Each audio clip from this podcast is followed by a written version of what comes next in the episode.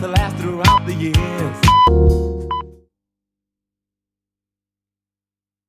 En pleno siglo XXI, la vida es muy distinta como la conocíamos cuando llegamos al mundo. La sociedad se ha vuelto más individualista y por tanto menos social. Ya no nos podemos fiar de nadie, ni del vecino, ni del compañero de trabajo, ni mucho menos de personas anónimas que te ofrezcan su ayuda, en un momento puntual o de forma desinteresada. Todo el mundo trama algo, y probablemente sea en su beneficio y no en el tuyo. No nos dejan otra alternativa que no sea desconfiar. Estar con los cinco sentidos siempre alerta, pendientes de cualquier amenaza que se nos venga para que no nos pille desprevenidos. Estamos obligados a recluirnos en una torre desde la que poder atisbar lo que se nos avecina. Nosotros lo único que te recomendamos es que lleves siempre contigo una radio, Quack FM, porque spoiler, es tu casa.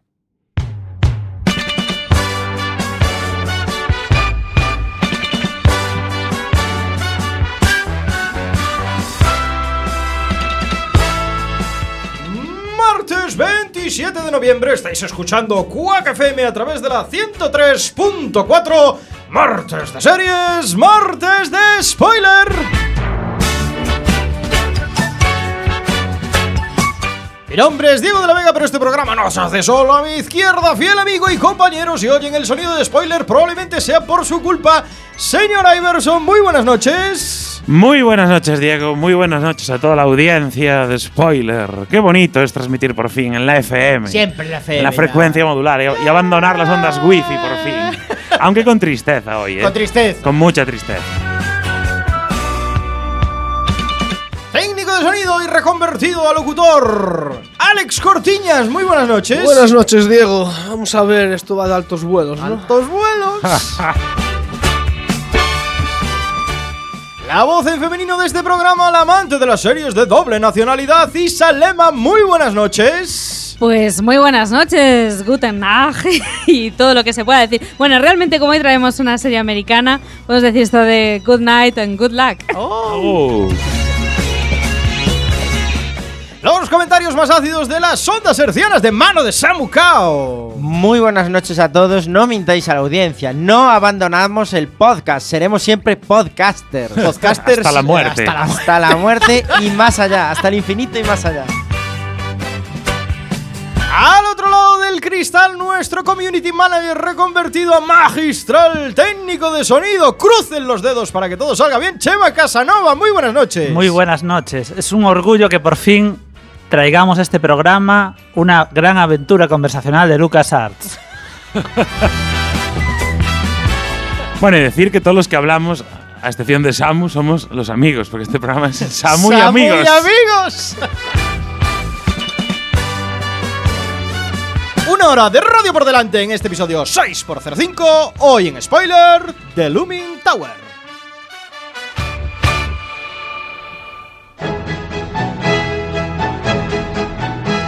Cuando pago mis impuestos. Cada dos semanas. Cuando veo ondear mi bandera. Cada dos semanas.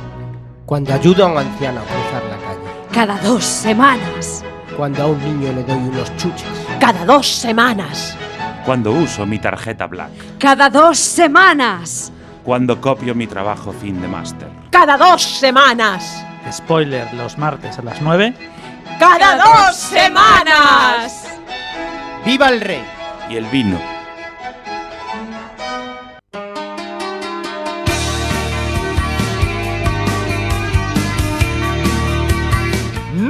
Minutos de este martes 27 de noviembre, martes de series, aquí en Quack FM, Radio Comunitaria de A Coruña, que podéis escuchar a través del 103.4 de la FM o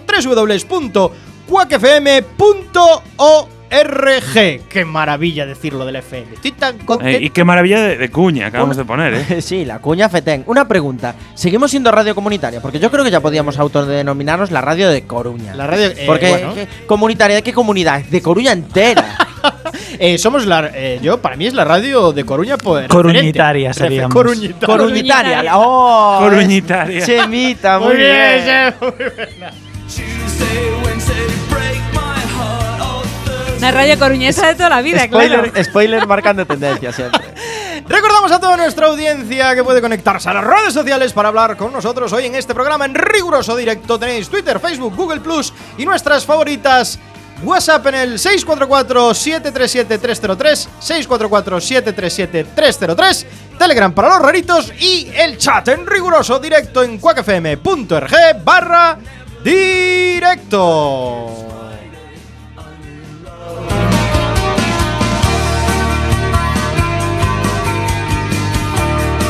¿Qué pasa, Samu? Que te veo. eh, te veo. Es que me estoy planteando si alguien que, te- que tenga en su cabeza ganas de escribirnos por Telegram en el momento que dice Telegram para los Los raritos, raritos. dirá, oh sí, ahora les voy a escribir, ahora que me están llamando rarito. Pero ser rarito es bueno, realmente. Ser rarito mola mucho. Es lo que mola. Somos todos raritos. Somos- aquí en Spoiler somos muy raritos. Menos Es Isa, que es la únicamente Sí, es la- sí. normal y cordial de este programa, es la que pone la sensatez. Y somos tan raritos que a la próxima sección nos gusta llamar las spoiler tirias.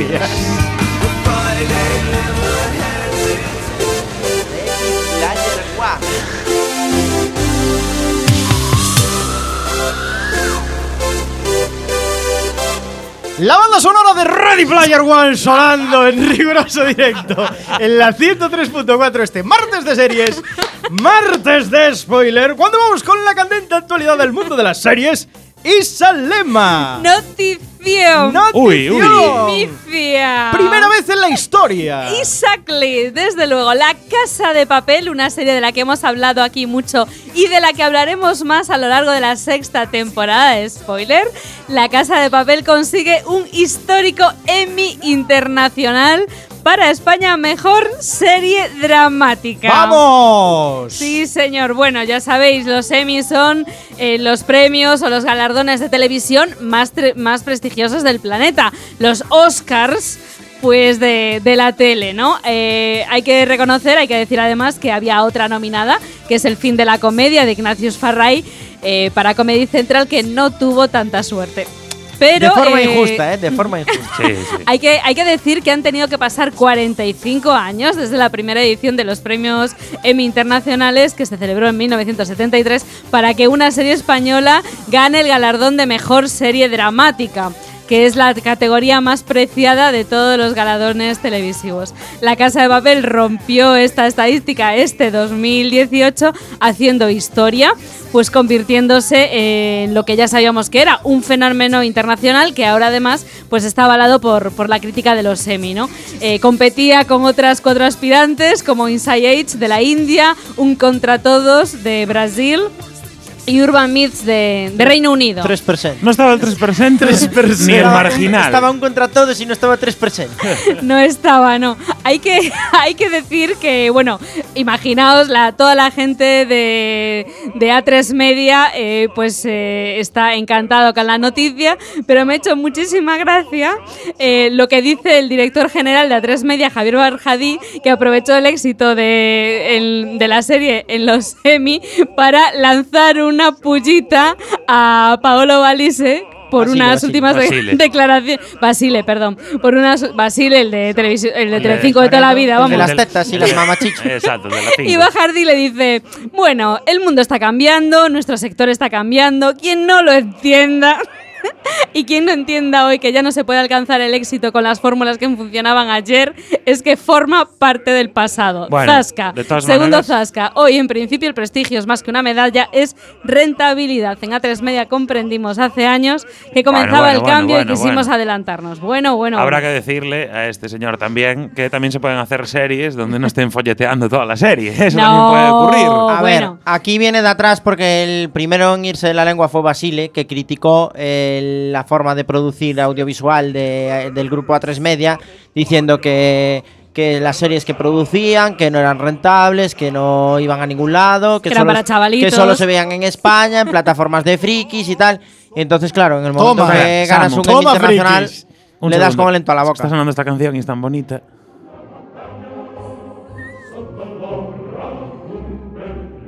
Bueno, estás hablando de Bella Ciao. Qué Ah, maravilloso Bella sí. Ciao, que se ha puesto pues. de moda otra vez. este- Bueno, es que este la puso, de hecho, ¿Cuándo la puso de moda. ¿Cuándo dejó de eh, estar de moda el Bella? Papel. Nunca, jamás. Nunca, jamás. Ahora más todavía. Somos ¿eh? Partisanos. yo spoiler. escuché una vez en Ryanair al salir de un avión y no es broma. Siguiendo el hilo ¿En de lo que decías, Samu, yo siguiendo el hilo de lo que le decías, eh, dentro podemos discutir si nos gustan o no las producciones españolas, pero dentro del panorama Sí, hombre, estatal, es de yo creo que mejor. A3 Media es- Sí, sí. está haciendo lo mejor. A3 Digamos. Media lo que se está notando es que lleva muchos años apostando por esto y cuando trabajas un género durante mucho tiempo, entre algún que otro fallo, pues te salen cosas muy buenas. He de- he Entonces, esto yo creo que es de aplaudir. ¿eh? Llevamos dos este año, Fariña y La Casa de Papel, que yo, indiscutibles. He de decir además que el de formato de que Netflix no es exactamente igual Tocará, que el tocará, formato De eh, televisión. Antena 3 Exacto. y No. que seguramente el Emmy lo haya ganado por el formato No, Netflix que cambia bastante. En Netflix ojo, ¿eh? recortaron parte de la serie que podías ver en Antena 3, ¿eh? Eh, Sí, correcto, porque no aquí están Cambiaron, alteraron el orden de algunas, De algunas eh, cosas. de Cambiaron un algunas poquito cosas, la serie. sí. absolutamente emperrados en hacer formatos larguísimos. No, en interminables de De una todas formas, en relación a eso, el grupo A3 Media firmó este año un compromiso para que su contenido audiovisual que se emita por, eh, por televisión, Por abierto. por, sí. por abierto, eh, ninguna de sus producciones va a tener episodios de más de 50 minutos. Menos decir, mal también. Tijeretita se están dando cuenta de que lo que vende es eh, formato párrafo corto y las series de hora y media por episodio se están acabando. Es que tiene que llegar el Es fin de ese tipo de series. no ya no tienes no ser. Aparte es que de cada episodio que haces de eso sacas dos del nuevo formato. Claro. Además, es rentabilizar. También estiras temporadas haciendo Sí, eso. teniendo en cuenta que yo entiendo que la franja, la franja de prime time en España también cambiará, porque ahora mismo estamos empezando el prime time de las series de cualquier producto a las diez y media largas, a veces 11 menos cuarto, acabando a la una de la madrugada. Esto es una locura. Diego. Esto es una locura. Diego, pero tú comprenderás como yo que es a la hora que se duerme tu hija. Eh, eh, bueno, hay un sector al que nos puede beneficiar, eh, pero es una locura eso. ¿eh? Y la gente pues pasa de estas cosas. Y seguramente la gente hasta que salió en Netflix, En Netflix no la vio. no la vio. no, yo reconozco que en, en Antena 3 no la vi. Yo la vi en A3 Yo Media. tampoco. Y os lo dije aquí Claro, en la ves cuando spoiler. Sí, quieres, sí, sí. claro. De todas formas, nos está quedando muy seria esta spoiler tiza, tío. Que Y es ganó una serie española, ganó un premio, tío. ¡Notición! Di alguna burrada, hombre. por- ¡Viva la casa de papel! Falta Antonio para hablar de la broza. Ah.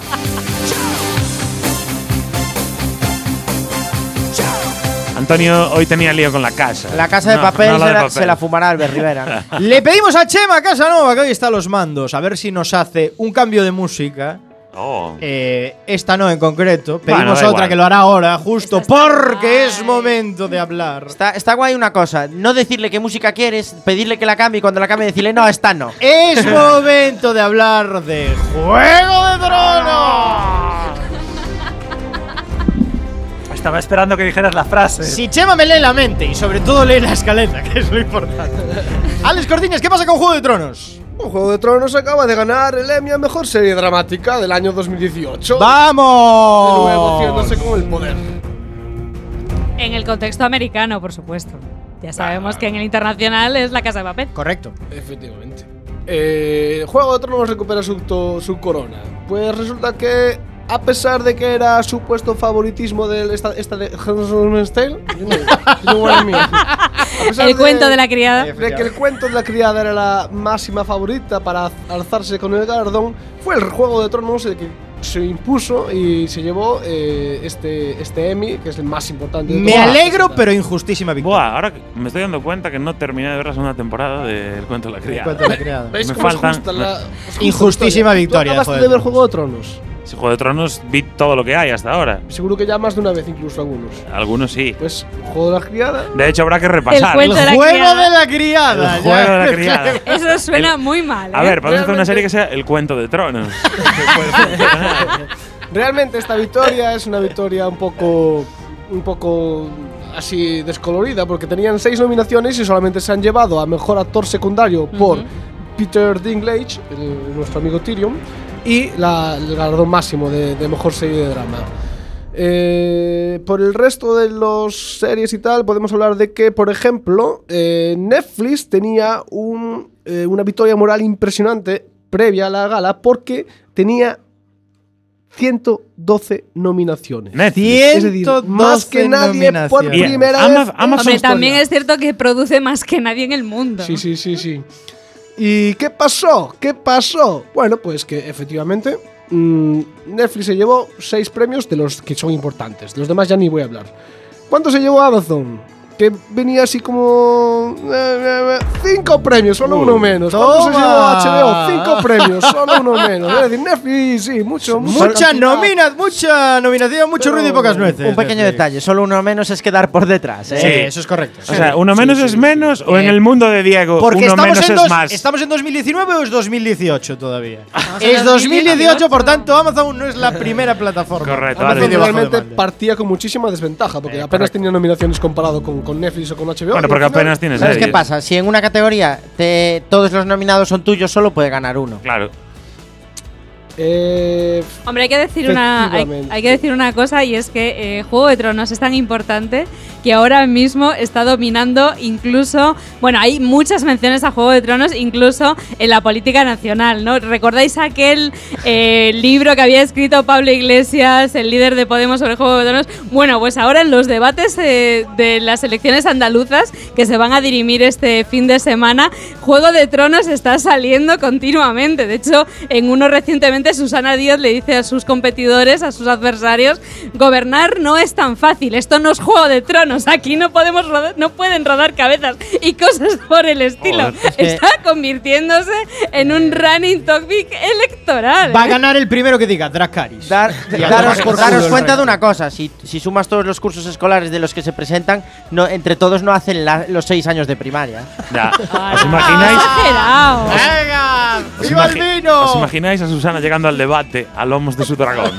bueno, después de- Al debater. dejadme contar un poco más de los. Sí, por de favor. Alex. Sí, a ver, sí, continúa. ¿Quién fue la verdadera triunfadora de la noche? Pues fue la maravillosa señora Mason, que se alzó con cinco grandes premios. ¿En serio? Además de Ah. que cuat- cuatro, fueron unos tras Ah, otros, sí. Boom, correcto. boom, Cinco Son todos los premios. Ya le gustaría a Fernando Alonso. Son todos los premios que se llevó Amazon, entonces. claro. Sí, Claro, hombre, si tienen un serión es lógico. Es pero- correcto, claro. Amazon, que tenía mucho menos nominaciones, ganó cinco premios, todos con la misma serie. Claro. El resto son Eh, basura. Son basura. Eh, pero es un serio. ¿Es Juego de Tronos de Netflix? No. Más Emmys, por favor. No, antes es de HBO. Es de.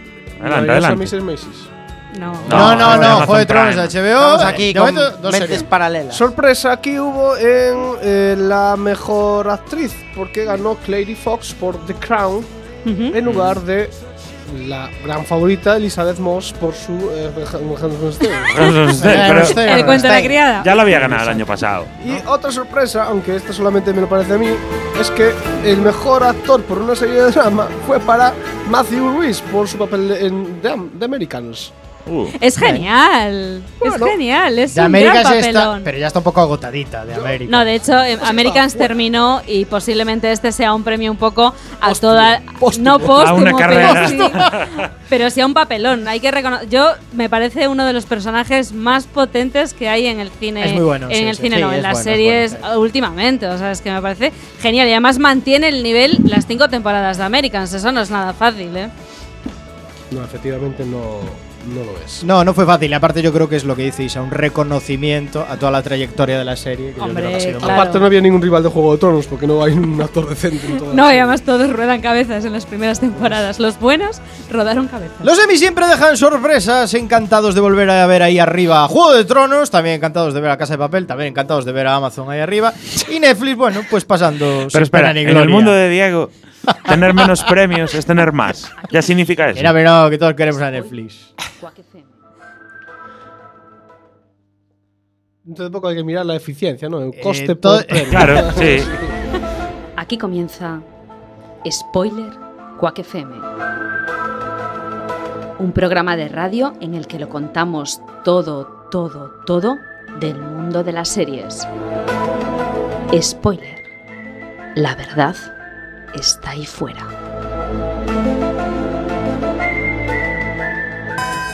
Cuéntame cómo te ha ido.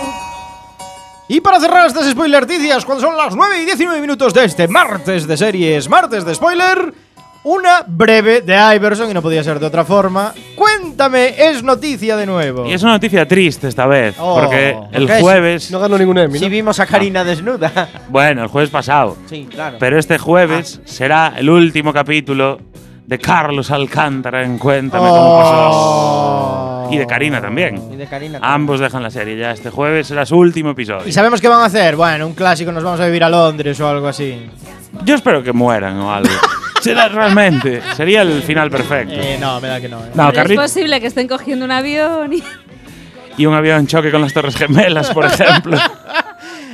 Es, Es una, es una noticia triste. A ver, es un cambio de, es Es un muy cambio triste. de, de época. Hombre, yo la- entiendo que esto tiene que significar el final para siempre de cuéntame, Cuéntame cómo claro. pasó. Hombre, si muere Carlitos y no muere la abuela, Está para medir los años, está Algo Cristo. está pasando, Para medir los años está cuéntame. Cristo y está Cuéntame. Exacto. Porque ahora viviremos la época después de Cuéntame, porque entiendo que se acabará. Claro. antes de Cuéntame, DC, después de Cuéntame. Claro, y Cuéntame termina para que empiece la nueva época de esplendor de Amazon Prime. ¡Sí! ¡Vamos! Termina justo con la época de esplendor de Netflix. No, la verdad es una noticia triste. Es y todos triste. esperamos el fin de Cuéntame. De hecho, sería muy malo que Cuéntame Sí. siguiera así. hombre, teniendo en cuenta que gobierno, eh, que hay un gobierno socialista ahora, igual terminan cuéntame con- cuando llega Aznar, ¿no? Pero aún falta, Claro, aún falta. Pero daros cuenta de una cosa, que están preparando la secuela, que es sobre los 90 y los millennials, que es ¿Pero qué me cuentas, chorbo? Hola, una secuela corulla, bo, sería brutal. bueno, despediremos este jueves. Este jueves, recordad, poner Ah, televisión Carlitos. española es la última oportunidad para ver a Carlitos. Pero el jueves.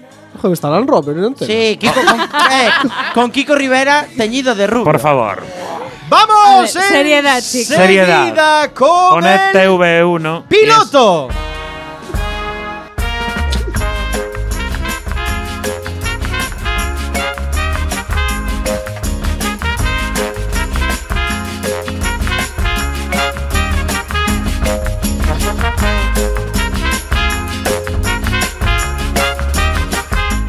piloto. Nueve y 20 minutos, ya lo sabéis. Ved, cuéntame este jueves, que se acaba Carlitos. A ver, esto fue censura, ¿eh? Censura Estaba avisando total. a la audiencia de que este jueves podían ver por última vez a Carlitos después de tantos y tantos No lo habías dicho a lo largo de toda la noticia, desde Porque- el principio. Porque es importante recordarlo para que le quede a la gente en la mente. Es cierto, ¿sabes? con cariño Vamos nos despediremos. Carlitos. Y luego hay otro tema, que es que Iverson se quiere colar en la sección con recorrido. El piloto. El piloto de la sección con recorrido donde Samu Cao analiza el primer episodio de una serie novedosa, nos dice si le gusta, si no le gusta y sobre todo si tiene o no recorrido.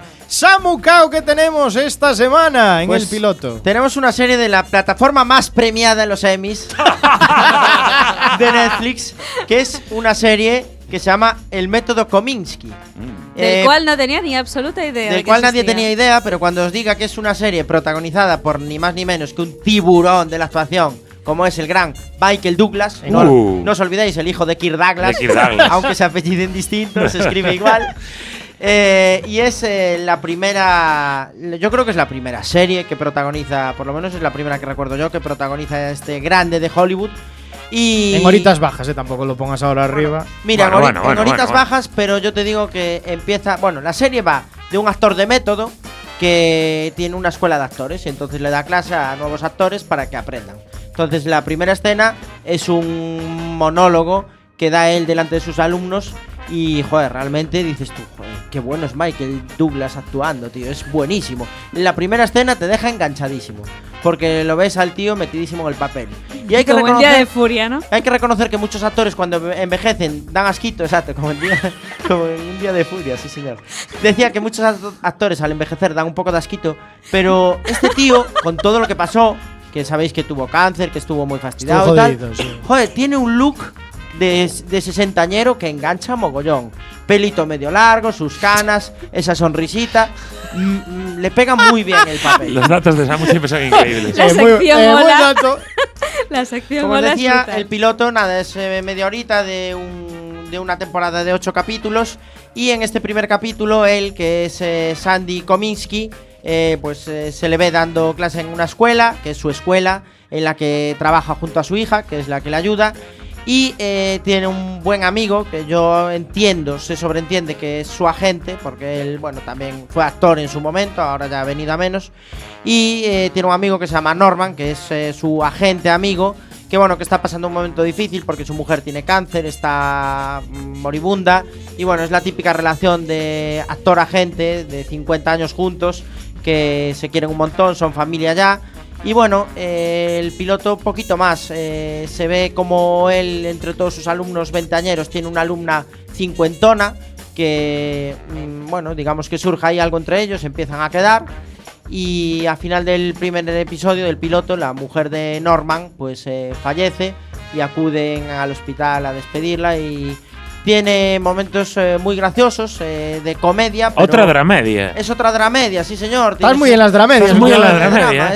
Es, lo que vende hoy en día. Y tengo que decir una cosa. eh, la sensación que me dejó el piloto cuando terminé de verlo es que es una serie un poco al estilo de La extraña pareja, de Jack Lemmon y Walter Matthau. Es un poquito ese rollo de señores ya mayorcetes, muy colegas, y haciéndose bromas así muy ácidas.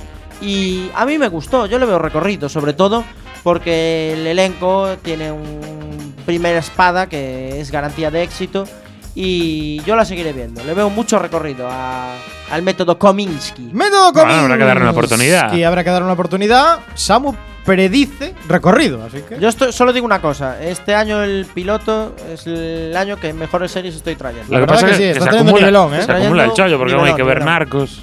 Sí, pero bueno, última el- temporada. ya no voy a contar el piloto. No, el piloto. El piloto de Narcos ya sabéis cómo empieza. bueno, que conste que Narcos es una serie nueva porque esto es Narcos México. Narcos México, es, es una, es un reborn de la serie. Cierto, pero bueno. Pero la temática es bastante parecida, Ah, sí, muchachos. yo Está un poquito más Pero es más sórdida, ¿eh?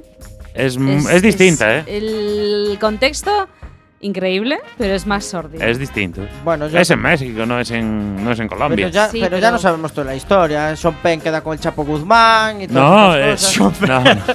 Eh, te animamos a que la No. puedes traer al piloto, si Sí, quieres. eh, Chan. puedes traer el piloto. Sale el patrón. El piloto es la sección con recorrido, no la sección en, las- en la que se aceptan sugerencias, os lo recuerdo. pero me lo pienso. me lo Dejamos pienso. aquí el piloto de Samu y vamos con un tema musical de la banda sonora de la serie que traemos hoy. Suena Biz, eh, Wahabi de la OST de Wannabe. The Looming If you Tower. wanna be my lover.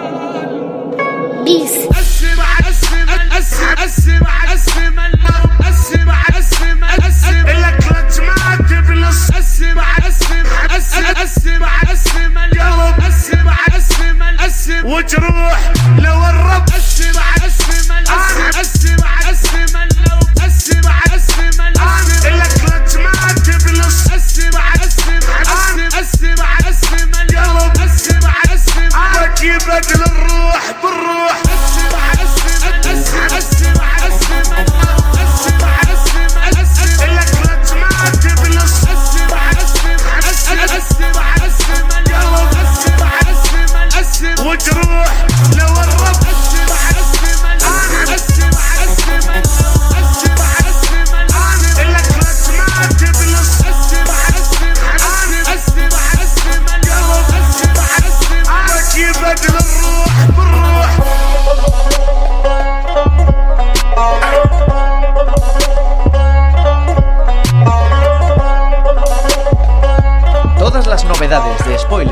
FM también en las redes sociales. Búscanos en el Facebook, Twitter y Google Plus, nuestra red social favorita. Y escucha nuestros podcasts en la web spoiler.quackfm.org. Here comes the Ooh, Lord, my trouble's so hard. Don't nobody know my trouble but God. Don't nobody know my trouble but God. Ooh, Lord, my trouble's so hard. The Looming Tower, creada por Dan Futterman, es una serie dramática estadounidense basada en el libro The Looming Tower de Lawrence Wright, que consta de 10 episodios. Se estrenó en Estados Unidos a través de la plataforma Hulu el 28 de febrero del 2018 y en Amazon Prime Video para el resto del mundo a partir del 1 de marzo del mismo año.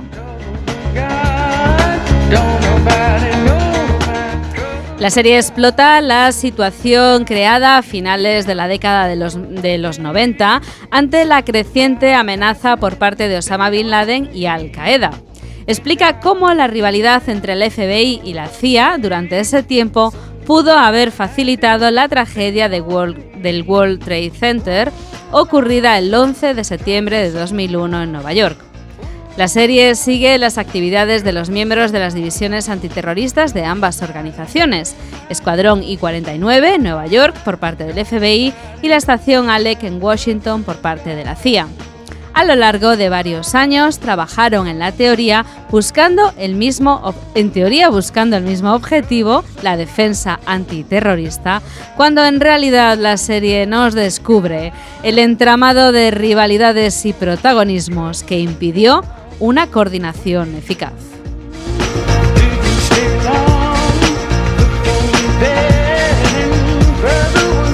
Agente Sufan, usted declaró en la sesión preliminar que la CIA le ocultó información al FBI en más de una ocasión. Información que habría evitado el atentado del 11 de septiembre. Sí, señor. Así es. Lo que dice usted contradice el testimonio de la CIA. Puede ser.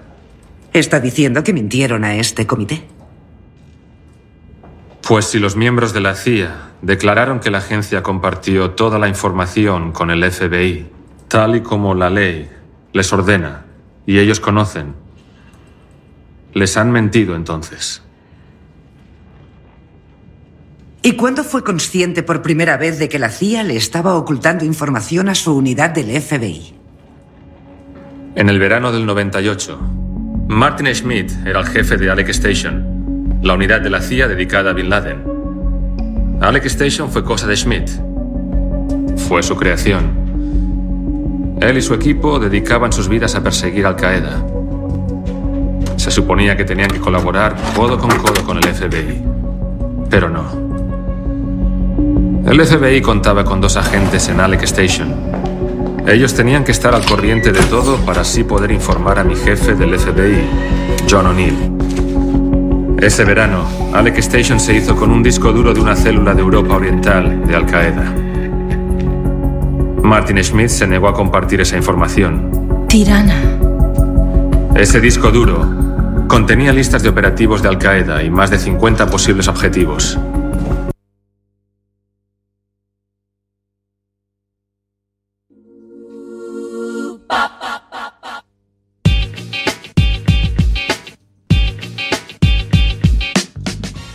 El profesor Martin Smith, interpretado por Peter Saggart, es el jefe de la ALEC, la estación de la CIA encargada del seguimiento de las actividades de Bin Laden. Estudioso, arrogante y autoritario, es el personaje que la serie nos presenta para dar vida al director de esta estación de la agencia tan particular. Siempre rodeado de un grupo de mujeres que forma una especie de harén de analistas antiterroristas. Martin se erige como líder intelectual y así le gusta hacerlo saber. Su posición dentro de la administración americana es privilegiada y no tiene intención de que se vea socavada compartiendo su información con el FBI.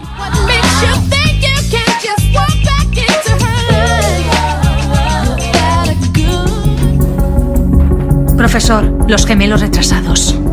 Terminen, se acabó.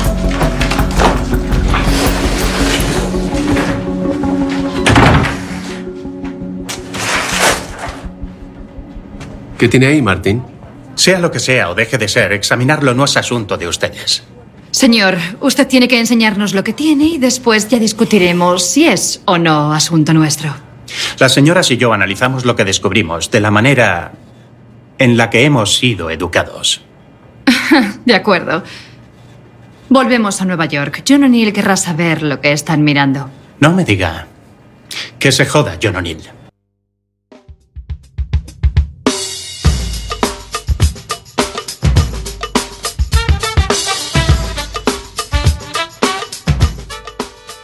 Los dos agentes del Escuadrón I-49 del FBI asignados a la estación Alec para servir de enlace entre ambas divisiones no tienen un trabajo fácil, como podéis ver. Y esto es algo que no gusta al jefe del I-49 y miembro del FBI desde hace más de 20 años, John O'Neill. John es un agente chapado a la antigua, cercano, fanfarrón y con un exceso de confianza, pero una vocación intachable por la protección del pueblo americano. Interpretado por el maravilloso Jeff Daniels, el personaje líder de la I-49 de Nueva York, nos dejará momentos únicos, tanto en el terreno personal, donde lidia con una relación a tres bandas, como en el terreno profesional y su particular forma de llevar la investigación contra Osama Bin Laden.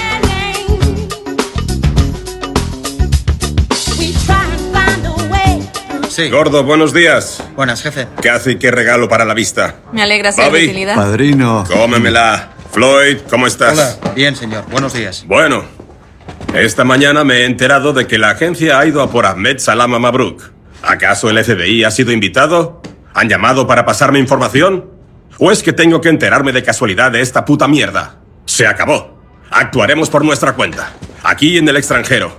Una pregunta. ¿Cuántos agentes hablan árabe en el buró? ¿Alguien lo sabe? Ocho. Ocho, gracias.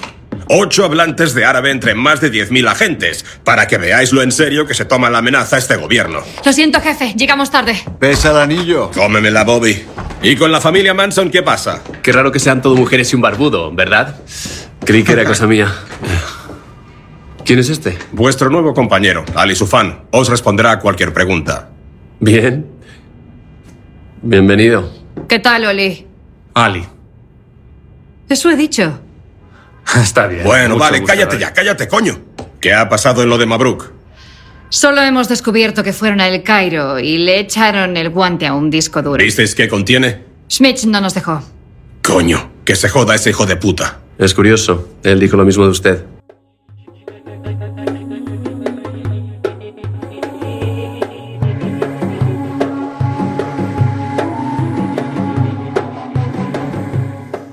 Ali Sufan, interpretado por Tahar Rahim, es un joven agente del FBI nacido en el Líbano a las órdenes de John O'Neill. Eh, su origen musulmán, conocimiento de la lengua árabe e increíble tenacidad lo convertirá muy pronto en la mano derecha de O'Neill durante la investigación. Trabajará como punta de lanza de la I-49 en todos los acontecimientos surgidos entre finales de los 90 y principios de los 2000 por los que nos lleva la trama, sufriendo una transformación personal entre su difícil vida personal y la frustración por ver cómo se radicaliza, en su opinión, la mal interpretada palabra de Alca.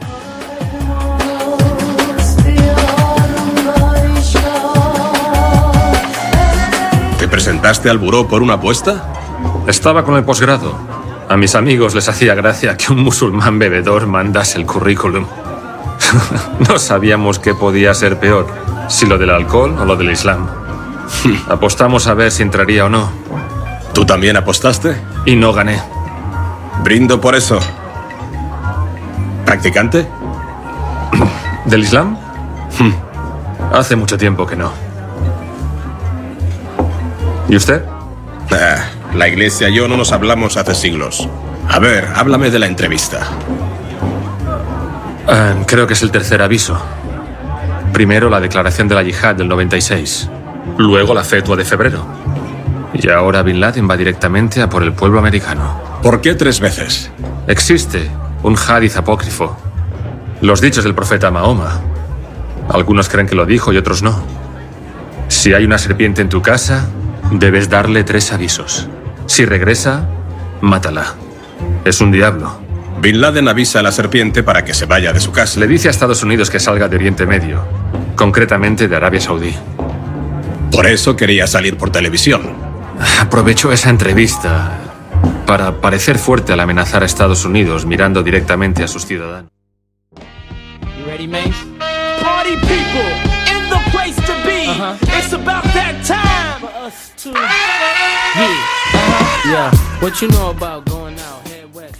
Richard Clark, interpretado por el conocido actor Michael Stubar, toma el papel de coordinador nacional de los Estados Unidos para los asuntos de terrorismo.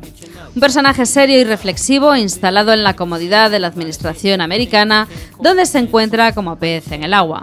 Clark deberá, deberá lidiar desde la Casa Blanca no solo con la constante amenaza terrorista, sino también en la coordinación de las reuniones de las diferentes agencias y su obtención de resultados.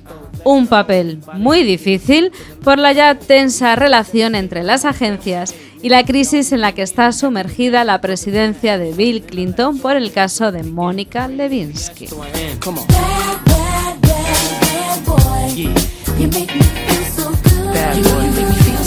Gracias a todos por estar disponibles una vez más. Sobre todo a los que tienen que viajar. John.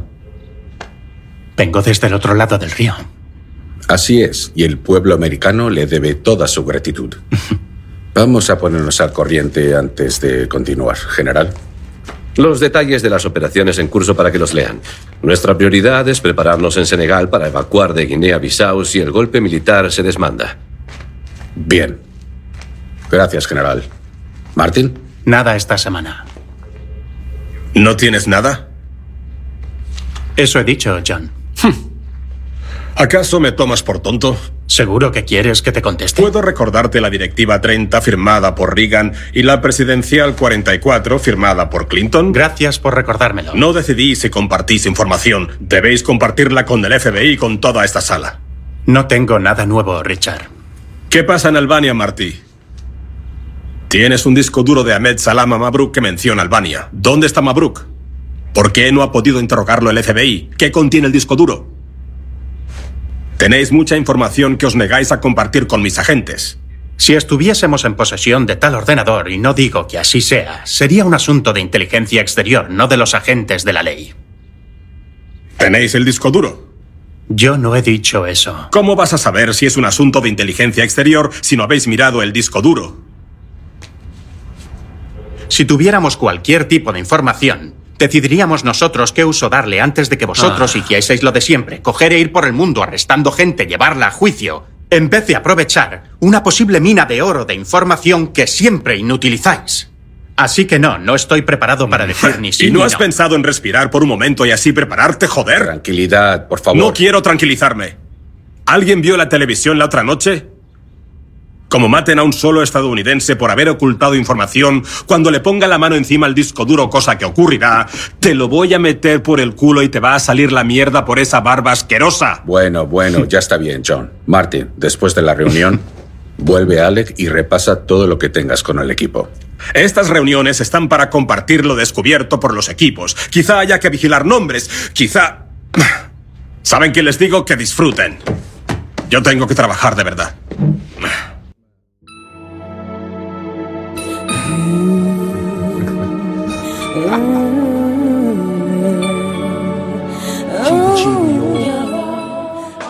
Robert Chisney, interpretado por Bill Camp, es un antiguo agente del FBI de aspecto desaliñado, una templanza envidiable y representa la experiencia dentro de la I-49.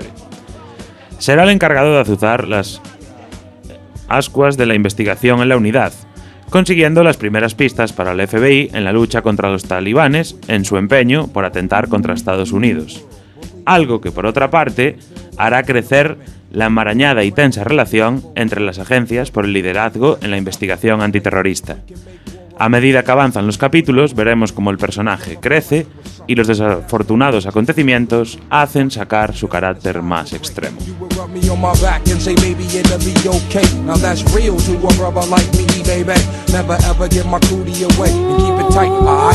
O'Neill. John, me he pasado toda la noche revisando el ordenador del hash. Ya sabes que mi árabe es una, una mierda, pero Parece haber material de entrenamiento que enviaron a Somalia en el 92 o en el 93, antes de lo de Black Hawk. Quizá también financiación. Perfecto, con eso conseguiremos la orden. Dile al nuevo, a su fan, que lo mire todo. Mary Jo se las arreglará con lo que haya. Y otra cosa. Hay muchas fotografías. Seguramente para falsificar pasaportes y tal, pero una de ellas me juego la vida. ¿A qué es el hermano de Zawahiri, Mohamed al-Zawahiri? Ay, Bobby, me dan ganas de follarte. ¿Sabes que dirige la célula albanesa? Lo de Tirana, eres un tío de primera, pónmelo aquí, compártelo con las hermanas y vuelve a casa. Lo, lo has hecho bien, Bobby. Ah, cómemela. Me tienes para lo que quieras. Jódete.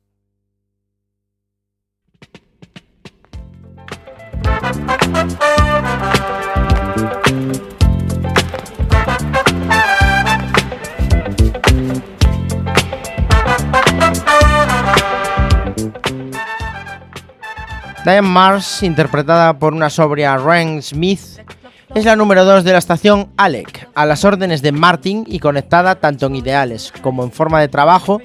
La analista de la CIA será la encargada de controlar al resto del equipo a las órdenes de Smith. A lo largo de la trama cobrará especial relevancia poniéndose al frente del equipo y mostrando un, lider- un liderazgo, si cabe, más duro que el de Martin e igual de crítico con la colaboración entre agencias.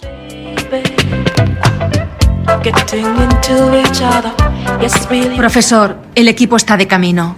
¿El plan de rendición sigue igual? Son de la yihad. Si Egipto los quiere, que los coja. Sí, señor. Mándalos al Cairo por la mañana. Tendrá respuestas por la tarde. Me gusta cómo piensas. Pensamos igual, profesor.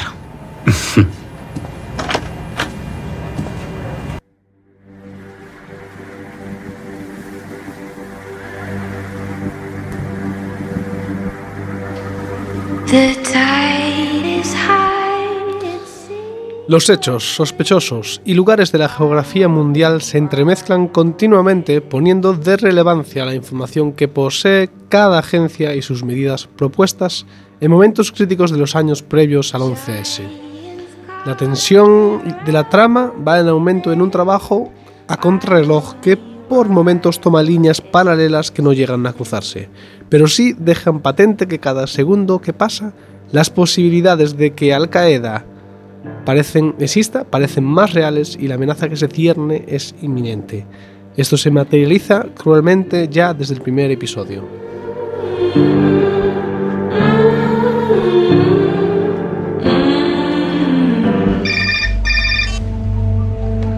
Diga. Ali, pon la televisión. Provocando escenas de caos en las embajadas estadounidenses de las capitales del este de África. Cinco minutos después de que una presunta bomba conmocionase Dar es Salaam en Tanzania, se produjo una segunda explosión a 725 kilómetros en Nairobi, Kenia. necesito en el despacho. detonó provocando Voy para allá. una gran conmoción. Nos vemos La allí. onda expansiva alcanzó los coches cercanos.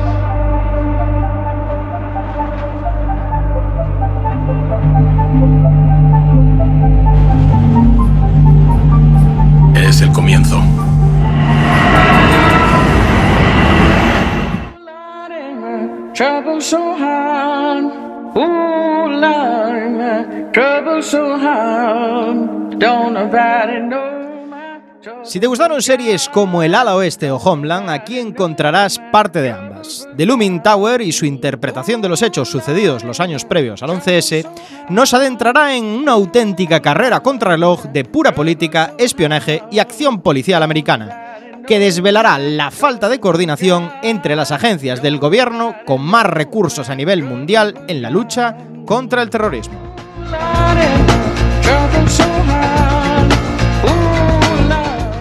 La buena elección de casting con actores como Jeff Daniel, Peter Sarsgaard o Bill Camp es fundamental para que la serie funcione. Conseguir esa sensación de angustia donde tiempo y medios juegan en contra de los personajes no sería posible sin un gran elenco. Además, también hay que destacar cómo las historias personales de algunos de los personajes se adhieren perfectamente a la trama, haciéndola más realista y combinándose a la perfección en el transcurso de los hechos. Por otra parte, como punto negativo, debemos recomendar a nuestra audiencia que ni se les ocurra optar por el visionado en español. Se nota la carencia de presupuesto en este ámbito, consiguiendo sin lugar a dudas uno de los peores doblajes de la historia en el mundo de las series. En conclusión, The Looming Tower es una serie que te atrapará del primer al último episodio de su primera y única temporada por el momento. El buen ritmo, que esté basada en hechos reales y sepa administrar de una forma realista uno de los episodios más tristes de la historia de los Estados Unidos, son algunas de las razones por las que Amazon Prime ha acertado con este drama. Esperemos que os guste y lo disfrutéis tanto como nosotros.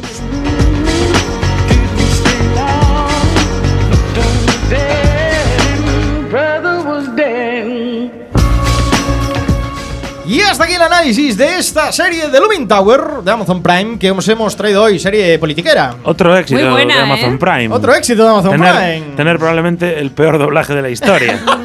Eh, la verdad es que el doblaje, o sea, no lo, no, digo- no. lo decimos O sea, en broma. Hay ¿eh? doblajes malos. pero- Habréis escuchado los cortes ahora, no lo decimos en broma. A ver, hay doblajes regulines, Eh. malos. Te puede gustar más la versión original. Aquí la versión en español no es una De opción. hecho, eh, es tan malo No que es opción. nos planteamos poner los cortes en inglés en esta ocasión. No es una opción. También de- me gustaría comentar otra cosa que estaba comentando Isa ahora, eh, en Petit Comité aquí con nosotros, fuera de antena, que decía que también hay que decir que la serie aporta una perspectiva desde el lado árabe. Exactamente, que no solo es eh, eh, imágenes, Agencias. imágenes en- de agencias, ¿no? Lo que pasa dentro de las agencias en Estados Unidos en Washington, sino que también parte de los personajes tienen que viajar hasta Arabia Saudí y muestra un poco, pues, qué ocurre en el otro lado, ¿no? En, incluso en Afganistán, pues, por qué. eh, en cierta medida la ciudadanía pues apoya eh, el alzamiento de, de- o, o Al Qaeda en este caso, ¿no? Y además pone las y Bin, reuniones. Laden, y Bin Laden es considerado un ídolo para ellos. Con ¿no? las reuniones entre los talibanes, como van organizando, ¿no? Como todo avanza a lo largo de esos años Ponen previos las al meetings. 2001. Sí. Es muy interesante también, Diego, ¿Cómo si me da tiempo a comentarlo. No, es muy interesante porque también ponen escenas reales, en plan documentary, correcto. ¿no? De, de ese, eh, de esa mm, futura, eh, de esa futura investigación eh, dentro del Congreso de los Estados Unidos de por qué pasó lo que pasó en el 11S. O sea, Yo muy, creo que muy está muy bien interesante, hecha, ¿eh? está muy Sí. bien hecha. Muy bien hecha la serie, sí señor. No hay mucho tiempo más, así que hay que ir con la nota spoiler, si os parece bien. Os veo muy serios a todos. Estamos pensando en la nota, tío. Estáis pensando en la nota spoiler. Ahora empezamos con Chema Casanova. Déjame coger la calculadora, Chema. Y vamos con la nota spoiler para esta Looming Tower. Pues yo, la verdad, pensaba que íbamos a hablar de la aventura conversacional de Loom cuando, cuando escogimos la serie y que van a hacer una visión sobre ella. Ese fue el chiste friki que hizo Chema al principio. No todo el mundo lo De cogió. los Loomis. Supongo, no, es no, los Lemmings son otros. No, no le he visto con- Pero bueno, la serie me gustó bastante. Estaba a ver si habían hecho un giro espectacular al final, que yo creo que hay que ver el octavo episodio porque Sí, sí. Está No, basada en hay- hechos reales. Si no basado- conocéis la historia de todos los personajes. Bueno, puede haber fasters que nos escuchen, que no sepan qué ocurrió el 11 de septiembre. Bueno, si nadie vio lo que pasó el 11 de septiembre, Vuestros padres estaban haciendo. yo puedo. le voy a- mira, le voy a dar un 7,5 y medio porque no se arriesgaron a que al final las Torres Gemelas no cayeran. Eso voy- tengo que decirlo ya. Siete y medio de Chema Casanova. Alex Cortiña. Vaya spoiler, vaya spoiler. Yo subo la nota, subo la nota. Este año estoy viendo seis muy buenas, ¿eh? gracias a vosotros. 8,5. 8,5 de Alex Cortiñas. Señor Iverson. Eh, yo he de decir que no la terminé, estoy en el capítulo 8. Ah, te falta lo Está mejor. reci- recién elegido el presidente Bush. Oh. Acaba de ser elegido y sale con Dolisa. Con ya. Dolisa. Claro. Tiene buena pinta los dos últimos episodios, pero hasta este capítulo me encontré por el medio. Los primeros me enganchó bastante y por el medio me encontré con dos o tres que fueron un poquito así, Mm. un poquito más regulares. Así que le voy a dar un 6,75. 6,75 del A falta de ver los dos últimos, ¿eh?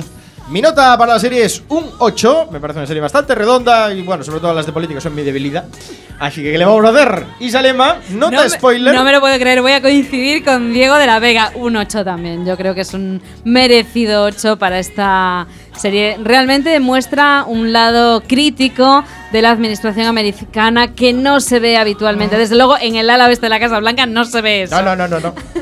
Samucao, nota spoiler. Para mí es un 8 muy claro. 8, claro, de Samu Kao. La verdad que mientras Diego computa, ah, tenemos que decir que después de sus últimos dos éxitos, que fue Santa Clarita Diet y The Good Place, Eh, la, traje- verdad, eh, la verdad que esto fue una sorpresa. Traje la serie que más Emmys ganó. Traje la serie que Solo más te Emmys digo- ganó. Iber, solo te digo Porque una te cosa. la dejé. No, Te era, la dejé traer, no, a era, no era nada difícil subir el listón. No, la verdad que no, tenía muy fácil. No me la dejas de traer porque es de Amazon Prime. Yo siempre traigo material de la que probablemente será mejor la plataforma de 2019. Nota spoiler 7,79.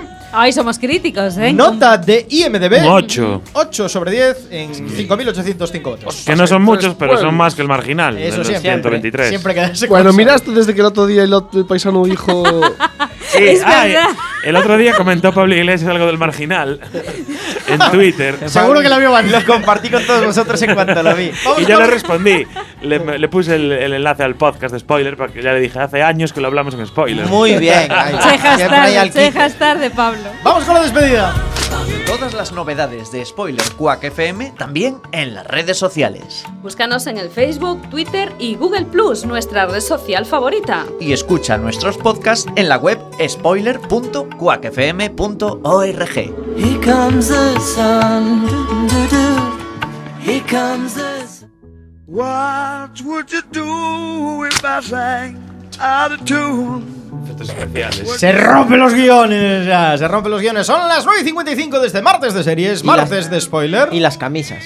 Y las Y la semana que viene, Samu Hao, ¿qué tenemos y qué tiene que ver con esto que suena? Pues mira, la pista la estamos escuchando de fondo. Es eh, una serie cuya banda sonora era la. Fueron listos, le pusieron de banda sonora la misma que la banda sonora de Spoiler.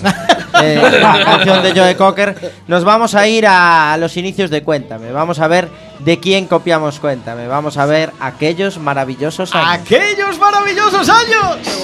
Nostálgicos. Veniros a Spoiler. Es un serión, ¿eh? Serión. Un serión. ¿Y eso dónde lo podemos ver? Eh, lo pudiste ver de pequeño. Lo pudiste ver en la 2. Y ahora lo puedes ver en, en español latino, donde tú quieras, y en castellano, muy complicado, pero contaremos por qué el próximo día en el especial de aquellos maravillosos años. Señora Iverson, no hay tiempo más. Un placer estar aquí. Gran serie, Diego, después de los últimos éxitos. Alex Cortiñas. Un placer de nuevo estar de este lado del cristal. Chema Casanova. Bueno, nos vemos en 15 do- dos, semanas. semanas. Dos Dos semanas. semanas. Samu Hao. Hasta dentro de dos semanas, spoilers.